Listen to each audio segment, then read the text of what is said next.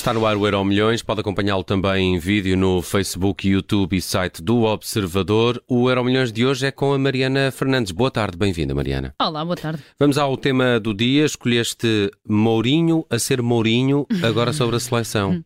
Sim, uh, Mourinho foi Mourinho, não é? E há muito tempo que não o víamos ser Mourinho e acho que daí também uh, esta, esta estranheza. Ora, depois, ontem, depois da vitória da Roma uh, contra o Génova na Taça da Itália, Mourinho aproveitou a conferência de imprensa depois do jogo para revelar então que Fernando Gomes, presidente da Federação Portuguesa de Futebol, lhe disse Uh, nestas últimas semanas e depois de Fernando Santos ter deixado o cargo de selecionador nacional, que ele, José Mourinho, uh, tinha sido a primeira e também a única escolha para suceder a Fernando Santos como selecionador nacional, uh, mas que então Mourinho recusou por ser feliz em, em Itália. Eu acho que mais do que um recado para Portugal, eh, porque não acredito, apesar de tudo, que estas declarações tenham um grande impacto no início das funções de Roberto Martínez ou até na forma como a própria Federação está a gerir este processo eh, de sucessão, é claramente um recado para dentro. Ou seja, Mourinho quer explicar, quer deixar claro à, Roma que está feliz, quer deixar claro aos adeptos que esta ideia de sair do clube, apesar de tudo, nunca lhe passou pela cabeça, eh, apesar de tudo aquilo que foi dito nas últimas semanas,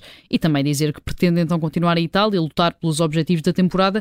Ele que já disse várias vezes que há muito tempo, ou se calhar nunca esteve tão feliz e tão confortável num clube uh, como está nesta altura na Roma e na Série A. Ainda assim, Obviamente, e se olharmos aqui para o contexto geral das coisas, não lhe fica muito bem este quase uh, vangloriar por ter sido abordado, até porque todos sabíamos que tinha acontecido, todos sabíamos uh, que tinham existido pelo menos estas conversas, não valia a pena abrir a porta a estes pormenores, independentemente de serem ou não verdade, até porque Fernando Gomes já tinha respondido a isto mesmo no início da semana, quando apresentou o Roberto Martínez, mas a verdade é que é uh, Mourinho no seu melhor, Mourinho a ser o tal Special One, e acho que há muito tempo que não o víamos assim, e daí também esta, esta estranheza. Não, não sei como ficará a relação entre os dois, entre Mourinho e Fernando Gomes. Gomes. Uhum. Não foi muito simpático para Fernando Gomes não. a forma como o fez, mas uh, se calhar Mourinho. diria eu, talvez. Sim, uh, uh, Mourinho se calhar também está convencido de que no dia em que puder ser selecionador nacional já não será com Fernando Sim. Gomes na Federação, até porque está prestes a terminar esse, esse mandato. A ver, vamos uh, também se esta novela tem continuidade ou não, mas uh, não, não foram declarações muito elegantes, foi bem usado a palavra. vamos ao passado de hoje. Um, uh, aliás, uh, vamos ao, ao, futuro, não é? Uh, para falar de Leandro Trossard, estrela do Brighton, que pode ser um dos destaques deste mercado de inverno. É, é um daqueles nomes que poucos conhecem, digamos assim, ou pelo menos aqueles Nunca que não... tinham ouvido falar. É isso, aqueles que não acompanham, pelo menos de forma tão atual ou tão diária como nós aqui uh, no Desporto do Observador temos de fazer em relação à Premier League, uh, mas é um daqueles nomes que provavelmente ou marca este mercado ou marca o mercado de verão e que vai tornar-se um dos próximos nomes da Premier League nos próximos tempos. Uh, Chama-se então Leandro Trossard, é uma das referências, se calhar a grande referência da temporada do Brighton em Inglaterra. O Brighton está a realizar um grande, uma grande época, está em oitavo na Premier League, acima do Chelsea, a um ponto do Liverpool e a seis da zona de apuramento europeu. Manteve o ritmo mesmo depois de perder o treinador, o Graham Potter, para o Chelsea no início da temporada. O Graham Potter foi o substituto do Thomas Tuchel logo no início da época eh, e mesmo com a chegada do Roberto De Zerbi manteve eh, os bons resultados. Arrisco-me até dizer que joga melhor com o De Zerbi do que jogava com, com o Graham Potter. E a grande referência é este, Leandro Trossard, o avançado belga de 28 anos que leva 7 golos e 2 assistências em 17 jogos, sendo que o ano passado, uma época inteira, tinha feito 8 golos, portanto logo por aí uh, vemos como as coisas estão a correr muito bem a Trossard. Foi convocado por Roberto Martínez, agora selecionador português, uh, para a seleção belga uh, e para o Mundial 2022 e foi também, e tem sido recorrentemente associado a uma transferência para outros clubes ingleses nas últimas semanas, com o Tottenham a surgir aqui como uh, o principal interessado. Agora, essa eventual saída do Troçar ganhou força com o um episódio desta semana, até das últimas horas. Ele saiu de um treino sem avisar ninguém, depois de saber que não ia jogar a meio da semana para a Taça de Inglaterra contra o Middlesbrough, treinou à parte nos últimos dias, vai ficar de fora da convocatória para a recepção deste sábado ao Liverpool.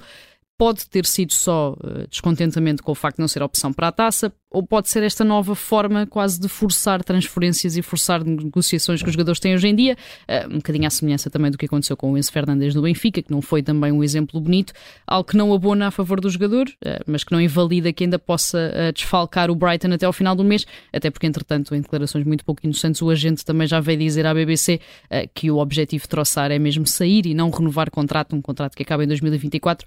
Portanto, portanto é nome para registar, nome para o futuro. Leandro Troçar, provavelmente uma das próximas estrelas da Premier League. Vamos então à memória de hoje. Há 24 anos, Michael Jordan terminou a carreira pela segunda vez.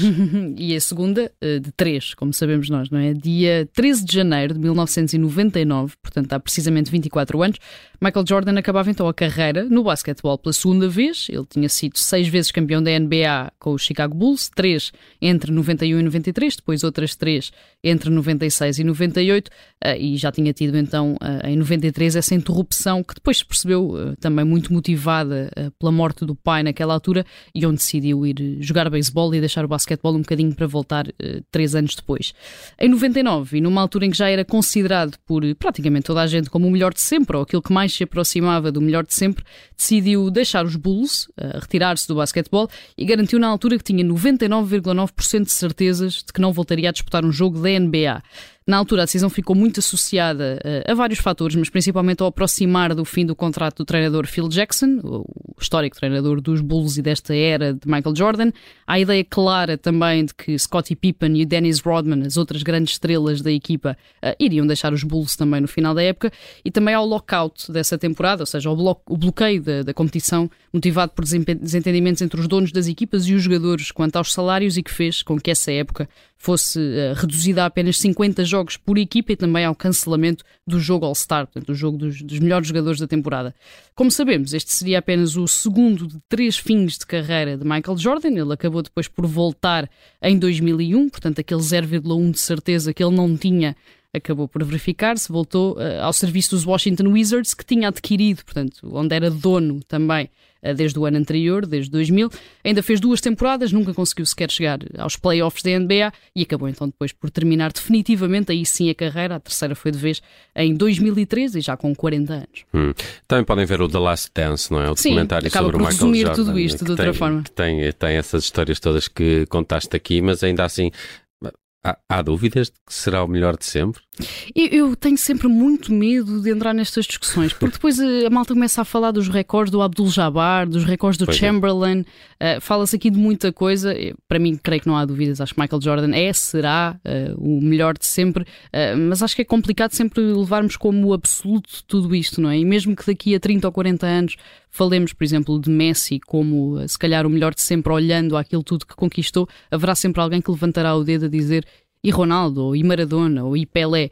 Acho complicado usarmos tudo isto como um facto absoluto, até porque tudo isto, mesmo que olhemos aos títulos, depende de gosto. Uh, Jordan pode ser o melhor de sempre para mim, para ti, para os que nos estão a ouvir, uh, mas pode haver alguém que gostou mais de ver Larry Bird jogar. Portanto, depende eu gostava muito do Karim. Abdul-Jabbar, é mas eu tenho uma simpatia porque ele era um grande colecionador de música, eh, de jazz, e eu fiquei exatamente. também com essa, com essa simpatia pelo Abdul-Jabbar. Muito bem, está feito o Euro Milhões esta semana, edição última da semana, sexta-feira 13, aqui com a Mariana Fernandes. Bom fim de semana, obrigado. Bom fim de semana.